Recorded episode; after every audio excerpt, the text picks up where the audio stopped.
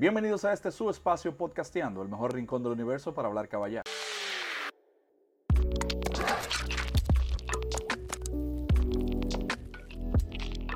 Y como no solo de caballá vive el hombre, hoy tenemos una historia que a mí en lo personal me tocó mucho porque viví parte del proceso, el cual vamos a seguir comentando en el siguiente instante. Tenemos un invitado muy especial, un amigo de más de 10 años, creo que hace lo conocí cuando estaba haciendo la, La maestría. la maestría. Sí, sí. Eh, con nosotros Nicolás Gutiérrez, mejor conocido como Nico Guti.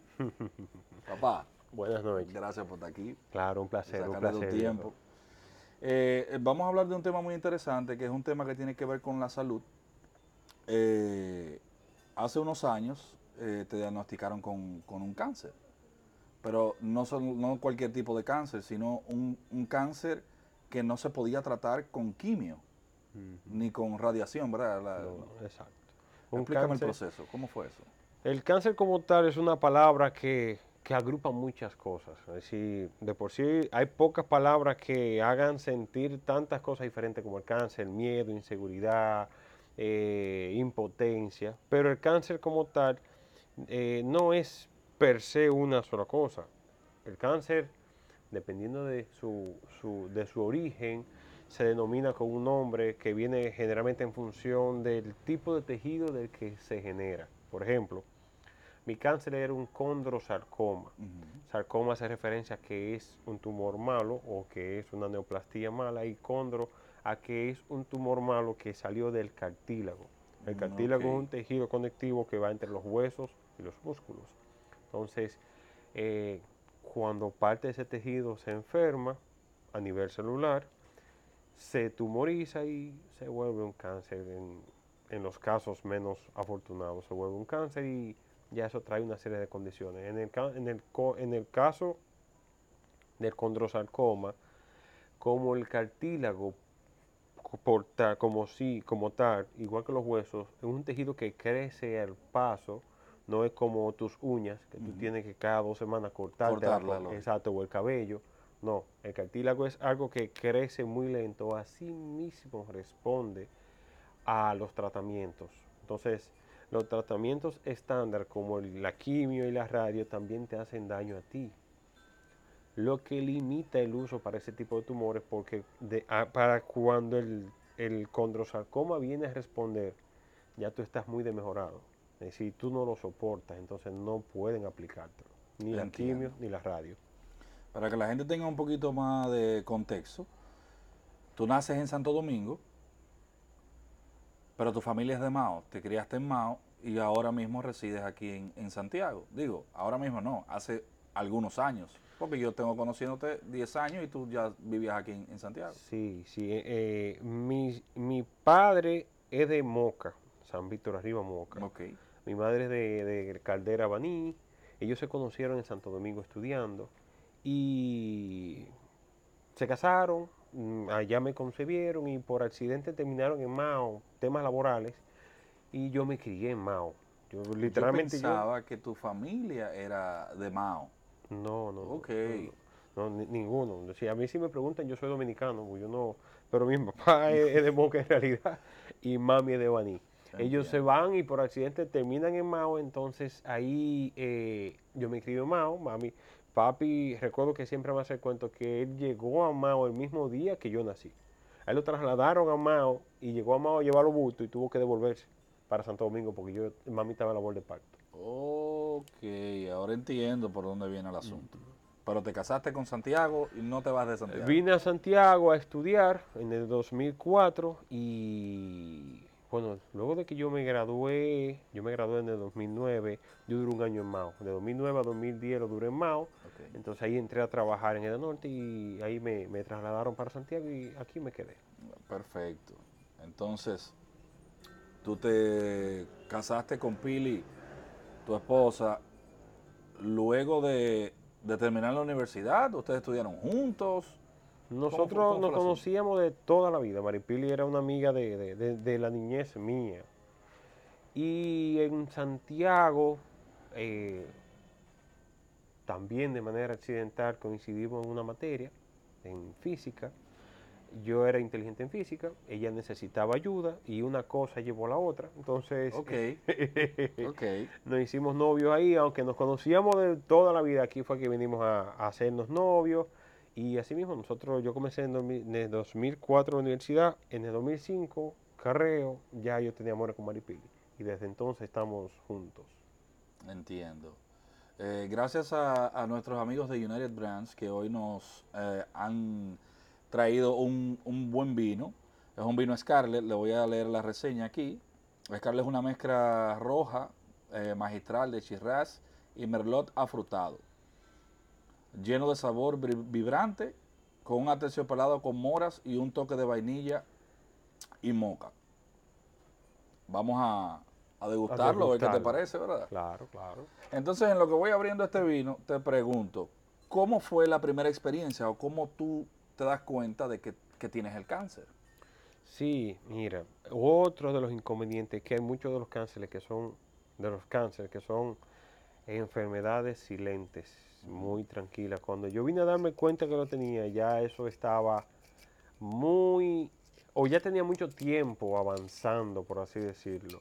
No avanzando a nivel de, de- no avanzando hacia otras partes del cuerpo, gracias a Dios, pero sí creciendo. Eso no hace síntoma alguno, no hizo ningún síntoma. O sea, Yo no tú, hice- tú- tú- no, yo, no, yo, yo, bueno, maratón. Exacto. Yo, eh, yo tenía un tumor en, en la cadera, do- cerca de la articulación, y yo corría 10, 16, 20 kilómetros y no sentía nada. Y lo Entiendo. corría rápido, lo corría al paso, y lo corría hoy, lo corría de noche, y lo corría de día y nada. Nada, es decir, incluso yo, en O sea, no con yo- dolor, eh, No, no, no, del cansancio normal de hacer cualquier eh, eh, Bueno, actividad física. Viejo, porque el que corre 10, eh, bueno, el que corre Lógico. 20 kilómetros consecutivos, hasta, hasta la cabeza le duele, viejo. Así es. Eh, así ta- es. termina doliendo hasta las ideas, pero no, nada fuera de lo especial. Nada fuera de lo normal. Y fue casi accidental. Yo preparándome para una carrera, estaba bebiendo muchísima agua de que para hidratarme, hidratarme, hidratarme, porque correr, puño, demanda mucho.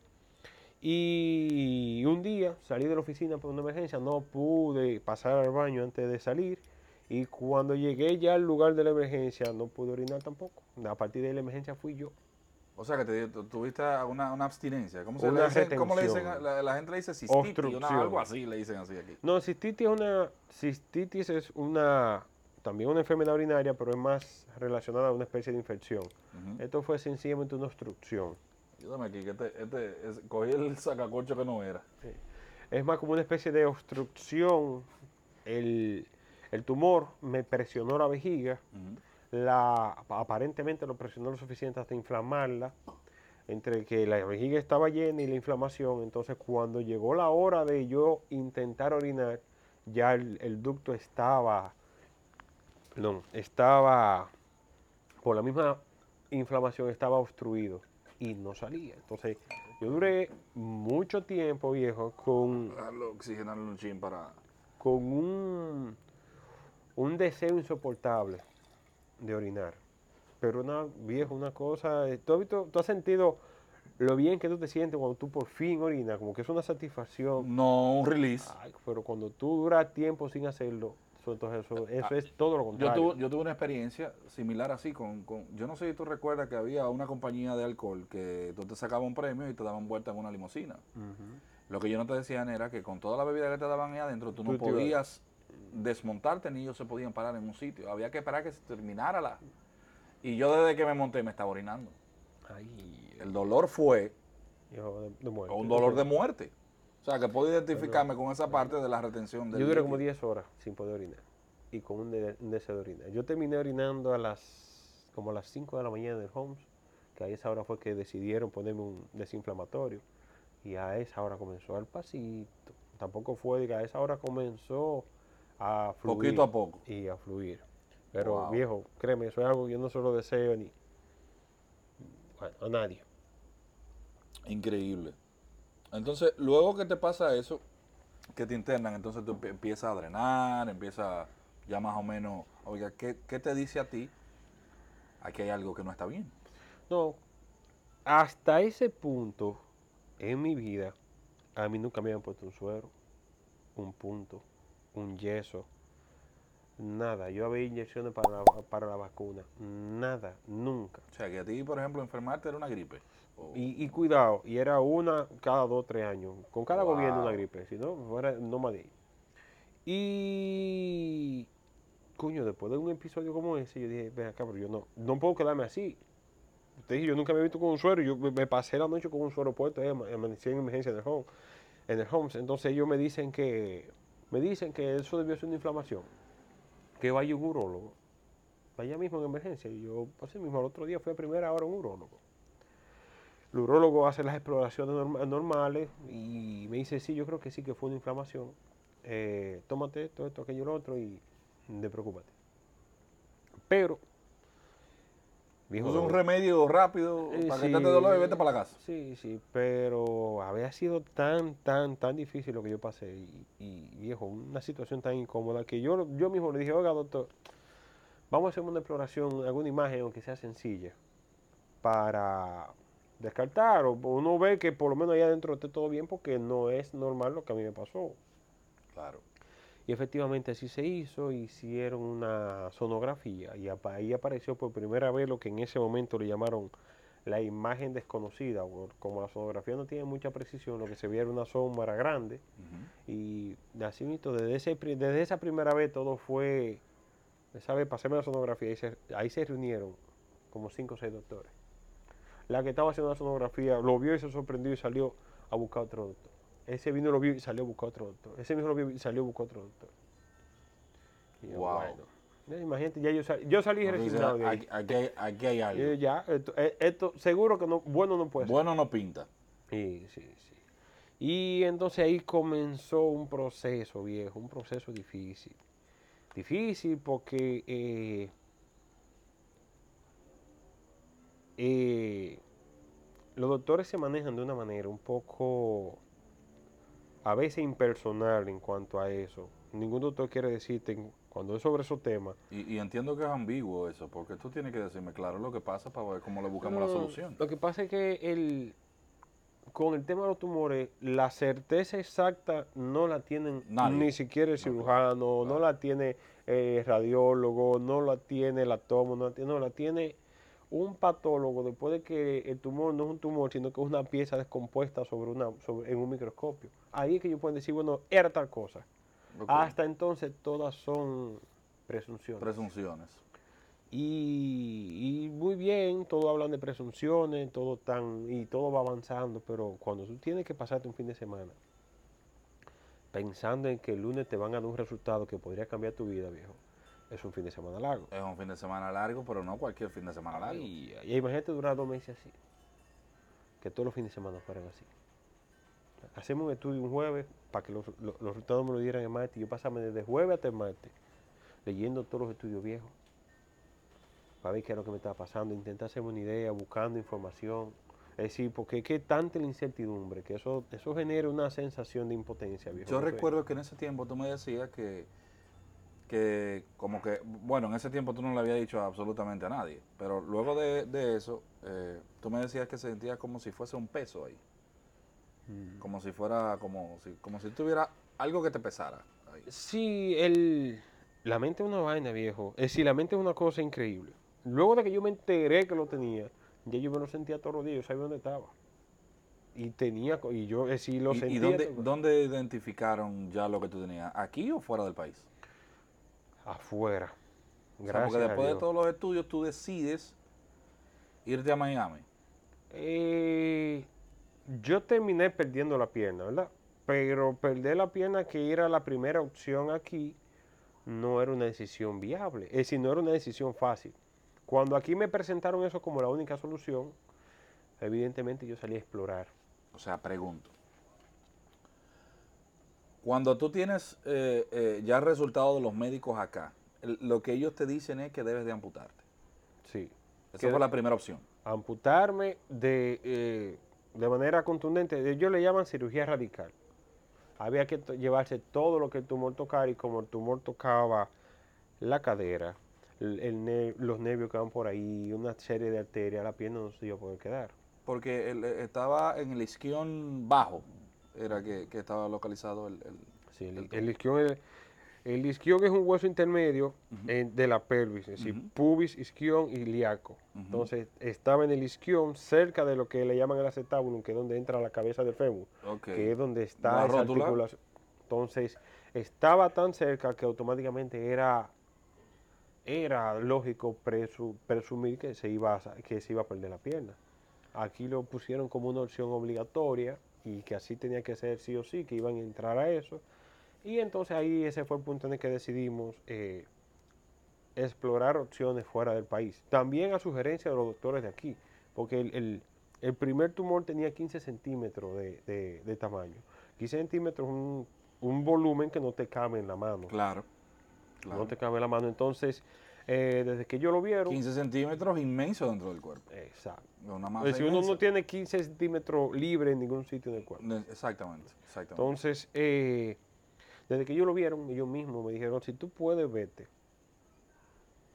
Yo exploré todo lo que pude aquí porque como, por la misma razón por la que estoy aquí haciendo el cuento, el tumor no a, a- en imágenes no se veía haciendo ningún efecto físico sobre ninguna estructura cercana. Es decir, el tumor me presionaba los músculos, pero no estaba pegado a los músculos.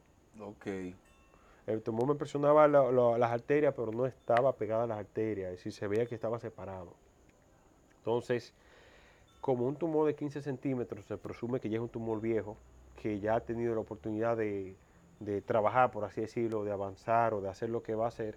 Si tú ves que tú tienes un tumor de ese tamaño y no ha hecho eso, ni siquiera ahí mismo local donde él está, cabe la posibilidad de pensar que no es malo. Entiendo. Claro, en la oncología, por regla, todo lo que tiene más de 5 centímetros se presume malo. Y este tenía 15. Entonces, cuando, cuando decides irte a Miami, ¿en qué, ¿en qué momento es que sucede que tú le entregas los resultados a un médico, pero no le dices que eres tú? Y entras con tu Sí. esposa Sí, el, el- y el niño recién nacido, o sea, de meses. el niño tenía 3 meses. Yo, el, con ese mismo tema de que se presumía que podría ser bueno y de que se veía separado de todo, yo intenté una cirugía exploratoria aquí. Ok. y fui donde un cirujano a mostrarle el caso para que me ejecutara esa cirugía exploratoria. Yo llegué a probar todos los documentos, los seguros y todo, y decir, en ese momento tampoco que yo tenía muchas opciones, y él, aunque fue muy crudo, los doctores son así. Yo llegué, recuerdo que un sábado a una cita, fue hasta un favor que me consiguieron con un doctor conocido. Un sábado en la tarde llego a la cita y llego con el expediente los papeles, vengo de Mao directo para allá y como vengo de Mao tarde para la cita, me llevo al niño y a Maripili. Ok. Le muestro los papeles y él comienza a ver las imágenes y a ver todo y, y, y me dice, no mire, eh, en realidad el tumor está muy grande y la expectativa cuando el tumor es tan grande en un área como esa es muy limitada, muy, muy limitada. Ustedes, eh, yo le diría en realidad que sopesen no operarlo. Es muy posible que dure más tiempo, él necesite más tiempo para recuperarse que lo que le queda vivo. Ok. Él posiblemente no dure 6 o 7 meses, pensando que era otra persona. Porque de por sí ese tumor no le da a las personas jóvenes, no normalmente. Entonces nos invita a sopesar o a pensar si, si hacer, a en, en pensar en no hacer la cirugía, porque la expectativa de la cirugía era muy limitada, que era, más, era muy posible que durara más tiempo recuperándose de la cirugía que lo que le quedaba de vida. Que por el tamaño del tumor era muy posible que ya eso hubiese pasado a un punto en el que no, no tuviera solución y que no le quedaran seis o siete meses. Eso me lo dijo todo a mí, sin saber que era yo, con Maripili al lado ahí, con mi esposa al lado, con el niño en los brazos.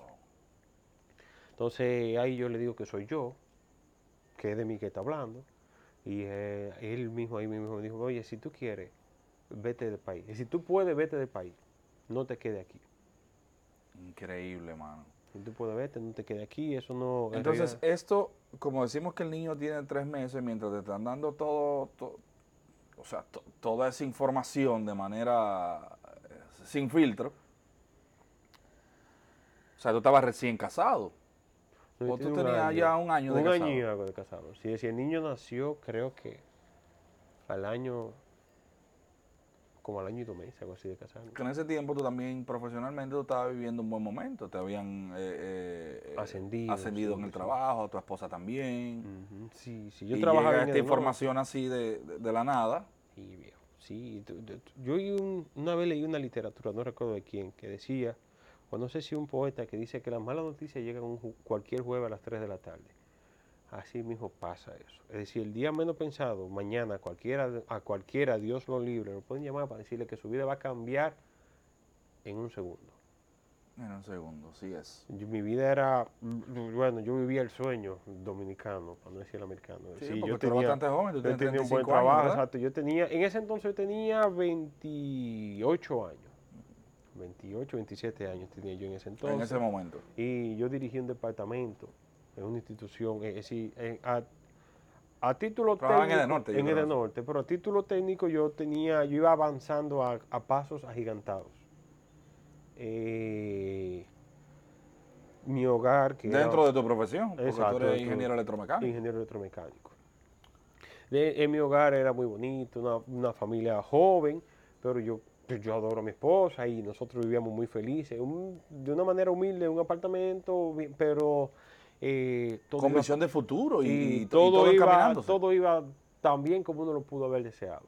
Y así mismo, de buenas a primeras, el día menos pensado, sin uno esperarlo, Toma la decisión y arrancas para Miami. ¿Qué pasa en ese primer viaje? Ay, viejo. Viejo, mira, uno. Fue tanto lo que yo anduve aquí. Voy a servirte lo que me cuentas. ¿Fue tanto lo que anduviste aquí? Fue tanto lo que yo anduve aquí. Fueron tantas las. Esperar, tanto estudio, las expectativas, los doctores.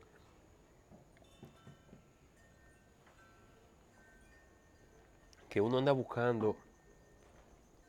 Ya a partir de ese punto, uno, anda buscando de, de qué aferrarse. Algo que le dé fuerza a uno. Y cuando me dijeron, te va para afuera. Eso es sencillo, eso, eso es naturaleza para uno. Yo, uno y se después- hace de la idea. y después de oír ese, ese, ese, ese Uno- anuncio, No, no, uno se hace de la idea de que, de que allá fabrican gente. Yo, oye, de, Sí, de allá sí. vengo yo como de nuevo. allá vengo nuevo. Nuevo vengo yo de allá. Ay, viejo, yo llegué un... Déjame ver. Yo llegué un jueves. Y mi, y mi cita eran todas las primeras citas. Yo iba a conocer a todos los doctores ese mismo viernes.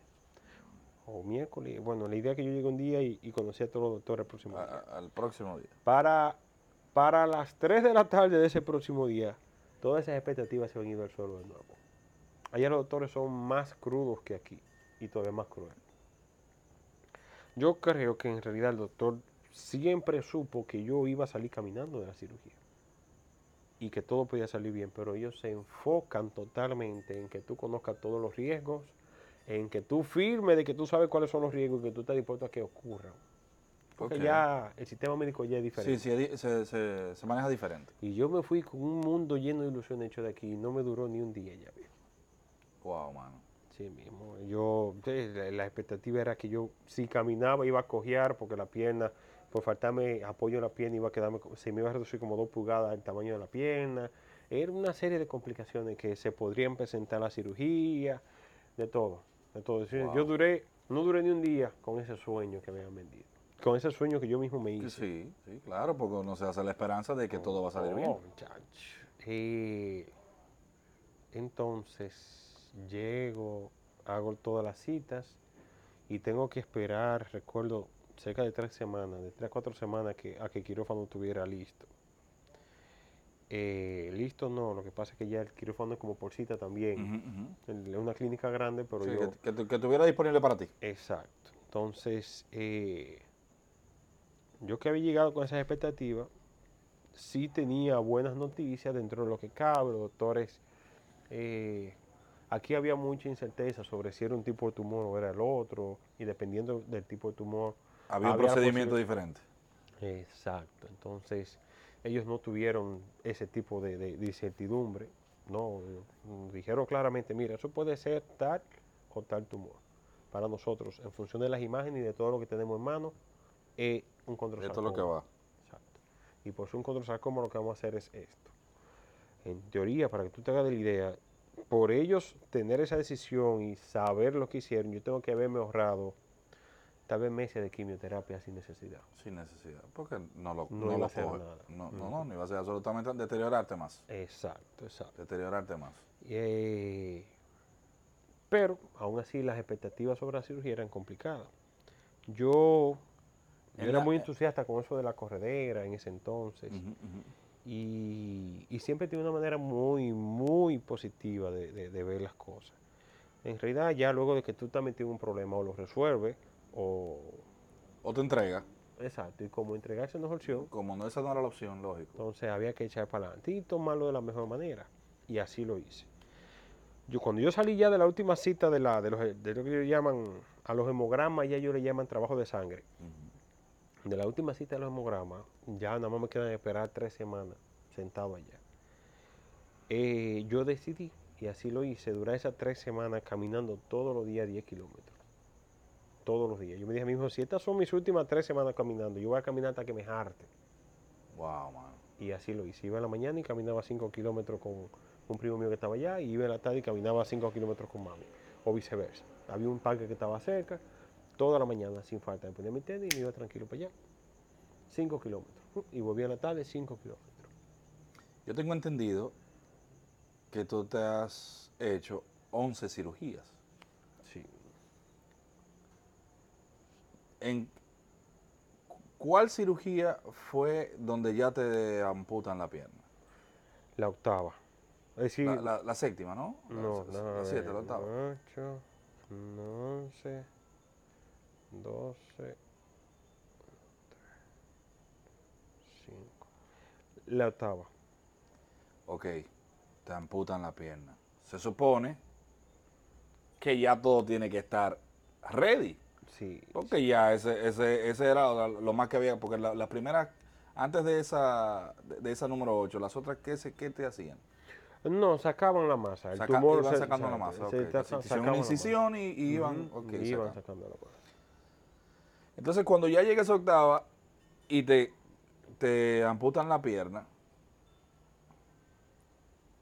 al año vuelve y te sale un tumor. Sí, viejo. Sí, sí, eso no fue fácil. Eh, tú sabes, los números no van a dar porque la octava, aunque la, amputación fue la octava cirugía, a mí tuvieron que operarme más eh, ahí mismo junto con la amputación por problemas con, cuando te- generalmente con las amputaciones, cuando es tan alto así, eh, y una cirugía de 12 horas como fue la amputación, hay problemas, hay muchas posibilidades de problemas con infecciones y temas así, contaminación. Y a mí hubo que operarme varias veces. Luego de la amputación, ahí mismo, a los 15 días de la amputación, una cirugía porque, por- porque se me acumuló fluido. Creo que a los dos meses otra cirugía por una infección. Eh, pero, así mismo, ya, luego de todo eso, y que yo duré tres meses recuperándome la amputación allá, para después durar un mes más acostado aquí, eh, uno viene con esa mente de que, de que tiene que estar resuelto. Es decir, nosotros tenemos que haber logrado resolverlo porque, primero, no hay nada más grande o más fuerte que se pueda hacer. En teoría esa era la opción más contundente, la última opción, y eso era eh, lo único que se podía hacer para resolverlo. Ya yo tenía ocho operaciones antes de eso, haciendo la otra opción que tampoco lo resolvió. Entonces, en tu mente uno, uno que quiere sanarse viene con eso, ya me amputé, me, me sané, porque bueno, yo sacrifiqué tanto que yo hasta yo hasta me lo merezco. Pero eso no funciona así. Eh, el área de la cirugía es tan, tan grande y hay tantas cosas afectadas que todo es posible, lamentablemente. Entonces, así mismo el año volvió, para la sorpresa de todos nosotros. En realidad, y fue una sorpresa primero porque yo nunca, nunca logré pasar la barrera de los ocho meses, seis meses ni siquiera, sin que apareciera otro tumor. A veces me operaban a los siete meses, a los ocho meses, a los diez meses, pero a los seis meses mínimo ya había una o dos bolitas más. Siempre. Y en este caso duró un año para salir. Como ya habíamos pasado esa barrera de los seis meses, yo, nosotros ya... Te, te ya, te hiciste la idea logrado. de que Sí, se resolvió sí, esto sí, ya. sí. Yo bueno, pensé, bueno, yo ahora puedo comenzar a pensar en, eh, en un futuro a largo plazo. Ya esto está resuelto. Y no, ¿eh? al Wow. año vuelvo y sale. Entonces, nada, el- no fue fácil. Cuando, cuando a mí me llamaron para decirme al año que me salió, yo recuerdo que fue un jueves santo en la noche. Jueves santo, sí, jueves santo en la noche. Yo y mi familia nos habíamos ido a una casita que ahí se quebraba a, a pasando Semana Santa. Y cuando los doctores me llamaron, estábamos comenzando a hacer una parrillada. Y nadie comió en esa parrillada. Imagínate, con qué hambre. Sí, mi hijo me llaman, me, me explican lo que está pasando, que hay que operarme, que a mí que decida. Yo digo, el mismo, no, no, póngale fecha. Es decir, si usted quiere, yo me voy a ir una semana y me voy una semana, póngale fecha, vamos a operar. Y nada, entonces uno se paró a escuchar la conversación, a, a ver, a atender la llamada y cuando se acabó la llamada, silencio todo el mundo. Ahí nos quedamos. Eh, y en realidad, sí, que uno comió un poco, que otro, pero en, en mi familia No generalmente nunca sobra el- comida. El, ambiente, el ambiente se puso turbio Sí, en el mismo claro, instante. claro, claro.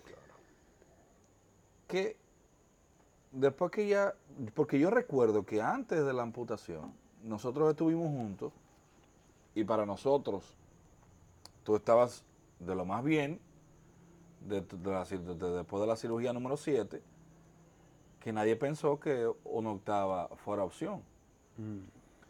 que es cuando, cuando te amputan la pierna. El día antes de tú irte a Miami, estábamos juntos en un cumpleaños.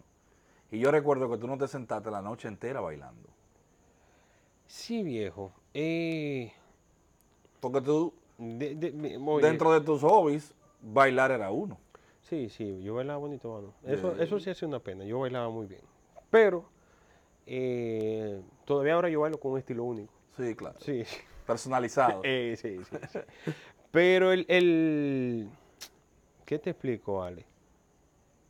Yo nunca salí de allá de una cirugía, y veo, pues, yo me hice siete cirugías antes de yo nunca salí de una cirugía sin pensar que ya estaba resuelto. Porque yo siempre he tenido mucha fe, y yo siempre he querido resolverlo. Claro. Es lo primero. Lo segundo es que a mí mm, esto me ha enseñado de una manera muy contundente que tú tienes que administrar lo que tú tienes en tu mente. El problema que tú no vas a resolver hoy o mañana pasado no le dé cabeza. Ya cuando nosotros nos juntamos esa vez, y creo que una semana antes, porque los, los cumpleaños como que están cerca, Sí, si no me cerca. sí, eh, yo lo sabía, yo lo sabía hacía meses. Yo duré meses esperando al cirujano plástico para que estuviera disponible para poder hacerme la cirugía de la amputación. Yo duré meses sabiendo que me iban a amputar. Wow. Y eso a mí nunca me frenó. Es decir, ese cumpleaños, los otros cumpleaños, No, la es que la siempre, party, Nicolás, todo el que te conoce sabe que tú eres un tipo que siempre tiene una sonrisa. Sí, sí, mano, sí. En realidad, yo me la gozo. Eh, No, no queda de otra. Eh, eh, créeme. ¿Cómo te explico, viejo? Sí, lo primero es que nadie va a durar para siempre.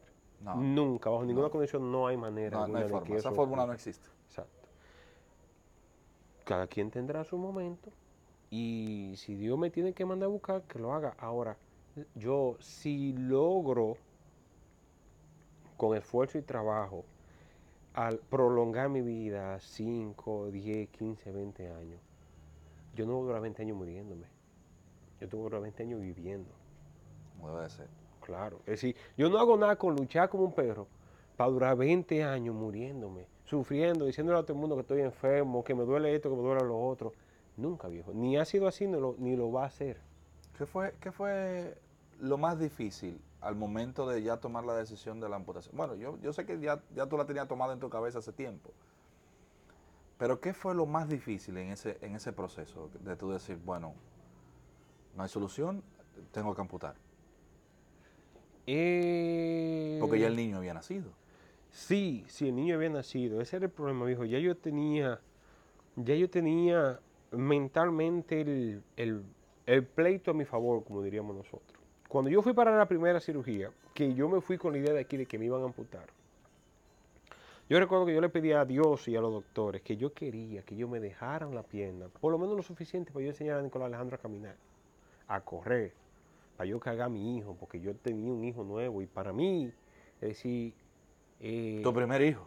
Coño, oye viejo, al final, si tú eres un padre responsable y eres un buen padre, no hay labor más importante o puesto más importante para ocupar que de ser padre. Claro, sí es. Oye, yo tenía un superpoder, yo podía calmar a mi hijo cuando, te, cuando, cuando le dolía algo, y yo lo hacía cargándolo. Y lo entretenía y lo abrazaba. Entonces yo quería hacerlo, yo quería ayudar a mi esposa en ese proceso, yo quería todo eso. Y yo recuerdo que yo allá a los doctores dije, oigan, hay que hacer lo que, lo que tenga que hacerse, se va a hacer. Ustedes le van a dar, si tienen que cortarlo todo, córtalo todo. Ahora, todo lo que sea posible para que yo no pierda la pierna, háganlo. Y si de verdad, por lo menos déjenme la pierna para yo enseñarle a mi hijo a caminar. Eso me lo acordaron ellos en estos días, porque a mí, yo estoy haciendo algo parecido con la clínica también. Y en la entrevista me preguntaron, ¿tú te acuerdas que tú le dijiste doctor y tal y tal cosa? Porque eh, yo lo hice por instinto de supervivencia, yo quería sobrevivir, yo quería echar para adelante. Y yo estaba viejo, blindado de fe y de, y de, y de, y de, y de buenas expectativas. Eh, pero hasta ellos, que eso es lo que hacen todos los días, le chocó. Y, ella me lo dijo en la entrevista, todavía los doctores todos recuerdan eso y todos, y todos, cuando yo le pregunté sobre ti, todos eh, y citaron eso y, no tan solo eso, yo recuerdo que yo, el día que yo iba a entrar a la cirugía, ya a las 6 de la mañana y tiraron la camilla, yo le dije, ¿usted, ¿usted cree Dios? Y me dijo, sí, yo, pues, usted tranquilo que va para allá con nosotros. Le dije yo. Wow, Y ellos no lo acordaron ahí. Y es increíble porque todos los que somos cercanos a ti o te conocemos, todo el que conoce a Nicolás que ve este video y el que no lo conoce para ponerle en contexto, Nicolás es un, es un tipo que le gusta correr, que le gustan los vehículos deportivos, que le gusta montear. O sea, entonces todo eso eh, se ve, se vio limitado después de. Aunque ya yo te he visto dando tus, tus caminaditas ya casi corriendo. Sí, no, mira, mira. Eh, yo te dije de principio, la mente es capaz de cualquier cosa. Tu mente puede ser o tu mejor aliada o tu peor enemiga. Lo que yo tengo es una condicionante, no una limitante. Así es. Yo hago todo tal cual. Es decir, todavía yo no corro porque con las prótesis es un tema muy complicado. Es complicado, por, sobre todo por de dónde está, está la operación. por el nivel de la amputación, hay un también un trasfondo económico. O sea, no hay una rótula donde tú puedas eh, flexionar como son otras... No, lo que Porque para tú caminar, yo, tú haces un golpe de cadera, ¿no? Exacto, lo que no hay es una estructura ósea, los huesos que son los que te sostienen, yo no tengo uno donde apoyarme. Entonces, eh, tuvieron que generarme, que, fabricarme una especie de encaje que se auxilie en huesos de otra parte. Es decir, yo me agarro en partes de la cadera, de la cadera sana. Ok. Que sí tengo. Pero eso me limita. Es decir, yo tengo que para poder caminar, hacer un, un, dar un caderazo que los hombres no estamos acostumbrados a eso. Sí, claro. Entonces, para correr tendría que hacerlo a una mayor velocidad, con una cadencia definida, y eso no es tan fácil. Pero yo voy para allá. Es decir, lo que me falta es tiempo tranquilo que tú eso lo vas a ver un día de esto. Porque a mí eso me gusta y como te dije yo, voy contigo. yo estoy claro, lo que yo tengo es una, una condicionante, no una limitante. Yo hago exactamente todo. Así mismo, yo, oye, Dios me ha acompañado siempre. Yo cuando iba a comprar el carro deportivo que tengo, a mí nunca me gustaron los carros deportivos automáticos. Y yo quería un mecánico, era. Apareció una oportunidad que fue servida en bandeja, literalmente, que yo no iba a poder decirle que no, pero era automático y lo compré, yo lo compré como dos años antes de la amputación, yo no sabía que me iba a amputar en ese momento. Y lo compré automático y así mismo, y todavía ando en mi carro y, me junto con los grupos, con los muchachos, con los carros y andamos en el grupo paseando, nos vamos, bueno, al final de este mes nos vamos para Montecristi, una ruta con 50 carros de eso, a dar una vuelta por el país. Y te lo digo, así como tu mente puede ser tu peor enemiga, puede ser tu mejor aliada. Yo tengo la cabeza bien amueblada, por así decirlo, mi familia se encargó de eso eh, sí, porque en medio de todo esto, no sé si me equivoco, corrígeme si es así. Tú emprendes tu negocio. Sí, en medio de todo esto no, en teoría a raíz de todo esto. A raíz de todo esto. Tú sales de Norte. Yo trabajaba en Norte, ya me habían ascendido, en teoría yo eh, ganaba bien, pero el, la salud, cuando tú tienes que pagar por ella, es que te enteras de lo que vale. Tú eres millonario, porque en realidad lo que más vale de todo lo que tú vas a llegar a tener un día eres tú, es tu cuerpo. Yo he gastado lo que no tengo y lo que no tendré en muchos años, aunque trabaje todos los días y todas las noches, intentando salvar una pierna que al final tampoco tuve. Y si tuviera que hacerlo de nuevo, lo haría, porque yo lo gasté para, para usar la pierna tres años más, en mi mente. Es decir, yo invertí en eso para usar la pierna tres años más. Lo sabía, tuve la oportunidad de, de disfrutarlo y de hacerlo a conciencia. Y por eso, puedo, por eso puedo estar tranquilo y así lo he dicho, vivo conforme y contento, no es por otra cosa. Yo siempre lo supe. Entonces, el tema económico se volvió un tema, valga la redundancia. Más, prioridad de lo que ya era. Sí, cuando llego de la Florida, de la primera cirugía, entonces llego con, con un compromiso mensual y decir, yo pagué una parte de la cirugía, pero una parte de la cirugía que yo no, que una parte del presupuesto de la cirugía surgió de la misma cirugía en la cirugía, en medio de la cirugía se dan cuenta que pueden salvar la pierna totalmente y que iba a funcionar perfectamente, pero entonces eso, hizo la cirugía más compleja. 12 horas de cirugía. 12 horas de cirugía. Yo creo que la primera fue en realidad como de 11 horas, más o menos, pero de 12 a 11 no es. Bueno. Y entonces eh, hizo la cirugía más compleja y así mismo hizo más complejo el presupuesto. Yo entonces volví al país con un compromiso económico que sobrepasaba totalmente mi, poder adquisitivo en ese momento. Si yo el primer mes tomé todo el dinero que ganaba en el norte, lo, envié completo a la Florida y aún así faltó dinero. No me dio, con todo el sueldo. Como encargado, jefe de un departamento. Dejando gastos y No, no, sin gastos, nada, nada, nada. El sueldo completo para allá y no dio.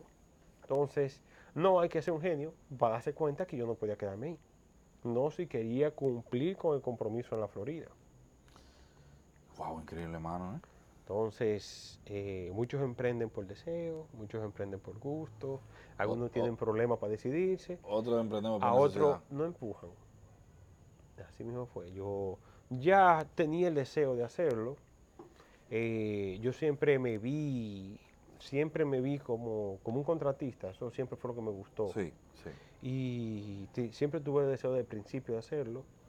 Y nada, cuando, ¿De, qué trata, ¿De qué trata tu compañía para que quien nos ve? Sí, yo soy eh, gerente de Ingeniería Sorgen. Ingeniería Sorgen es una empresa dedicada a las instalaciones eléctricas de media tensión. Media tensión es poste de luz, transformadores, líneas, tipo como lo que hace de norte, pero cuando tú tienes un consumo de, gran volumen en el norte, te, por ley, tú tienes que agotar un proceso contra el norte donde tú mismo construyes tu media tensión. Ese servicio ofrecemos nosotros, aparte de la venta, eh, diseño y venta de sistemas de iluminación, luces para pasajismo, luces de, fines, servicios industriales, residenciales, comerciales. Eso más o menos fue lo que a lo que de eso más o menos, a eso se dedica Sorgen. Entonces, si ustedes están interesados en cualquiera de estos servicios, aquí en la descripción vamos a dejar el contacto para que ustedes puedan eh, contactarse con Nicolás, que lo va a atender con los brazos abiertos. Una pregunta, Nico. Eh, ¿Cómo ha sido lidiar con las emociones y los desafíos psicológicos que se le crean a uno con todo esto? Viejo, oye, eh, lo primero que yo siento que todos, eso es como cuando, cuando a ti te acorralan, de ti salen cosas que tú ni siquiera conocías. Es decir, si tú te ves ante una emergencia, una situación, tu reacción será muy, muy de instinto, ¿verdad? Asimismo, el coraje y el valor tú lo tienes adentro. Si tú quieres seguir para adelante, eso va a llegar solo. De todos modos, yo siempre he dicho que, que y lo digo por experiencia propia, el valor que hay que tener para enfrentar un tema que te podría quitar la vida en cualquier momento y de una manera muy cruel, eh, no te cabe en el pecho. Es decir, yo estoy claro, Dios me acompañó todo el tiempo, viejo. Yo, eh, la bondad del Señor la conocí de primera mano. Yo, es decir, en todo el proceso. Eso no hay manera. Bueno, yo tengo, el lunes de la semana que viene, yo comienzo a hacerme los estudios para el seguimiento. o sea que todavía tú tienes que eh, estar en constante estudio. Eh, sí, sí. Cada, cierto, cada X tiempo, cada, Correctamente. Todo el que todo el que trabaja un tema de cáncer no, no puede declararse sano hasta los cinco años sin algún tipo de, reacción sobre el cáncer, recurrencia o, metástasis. Entonces, dependiendo del tipo de cáncer, eh, a mí me tocan, por ejemplo, seguimiento cada tres meses hasta los primeros dos años desde la última cirugía. Los dos años se cumplen, gracias a Dios, ahora en abril ahora en abril. Entonces, eh, a mí me toca, si Dios quiere, el último seguimiento de, que me, de, el último seguimiento con tres meses de, de, separación. de separación. Ok. Ya a partir de ahí, Dios mediante, si Dios lo permite, serán cada seis meses. Es mucho más cómodo. Es sí, claro. Ya yo no le tengo miedo, pero al principio, viejo, cuando llegaba esa fecha, si un día como hoy, con ese estudio ya la semana que viene. Hay algo que me llamó eh, de manera increíble la atención, fue que tú dijiste en un momento, yo he hecho muchas cosas por última vez. sí, sí, sí. Ponme eso en contexto. Eh, eh, lo hago citando a alguien que vi en, una, en una obra literaria. Eh, todos conocen lo especial que son las primeras veces. Todos. Todos tuvieron un primer beso, un primer trabajo, un primer carro, o un primer amor, un primer desamor. Todos. Pero pocos se dan cuenta del, valor de la última vez. A veces lo hacen porque no saben que va a ser la última vez. Pero a todos le pasaría. Si Dios, ojalá y tú no hayas tenido la, oportunidad, pero si a ti ya te faltó un familiar, ¿qué tú hubiese hecho si tú hubieses sabido que esa era la última vez que tú te ibas a despedir de él? Hay muchas cosas que hubiera hecho diferente. Claro. Entonces, si tú sí sabes que es la última vez, tú lo disfrutas, viejo. Así mismo. Es decir, todo eso que tú crees que tú hubiese hecho con ese familiar para despedirte por ser la última vez, yo duré años y duré buen tiempo haciéndolo, porque sabía o tenía esa idea de que era la última vez. Un último abrazo, un último beso. Así mismo. Yo, lo último que yo hice antes de yo acostarme en la camilla fue abrazar a mi esposa. Fue darle un abrazo a mi esposa. Yo me paré después que estaba en la camilla. Me paré. Ya ahí vienen los doctores, ahí vienen. Bien, espérate. Me paré, abracé a Maripili y volví a acostar en la camilla. Ya, yo estoy ready. Increíble. ¿Qué has hecho para mantener ya tu vida eh, más saludable? Porque me imagino que con todo esto tus rutinas han cambiado. Sí, viejo. ¿Llevas eh, una dieta? ¿Llevas...? El, bueno, la limitante de la movilidad arrastra sus inconvenientes. Por ejemplo, yo era muy activo. Yo era un maratonista, yo corrí todo. Pero el largo tiempo de recuperación deja siempre sus secuelas yo duré mucho tiempo que yo me pasaba el día entero sentado. Y sentarse es mortal.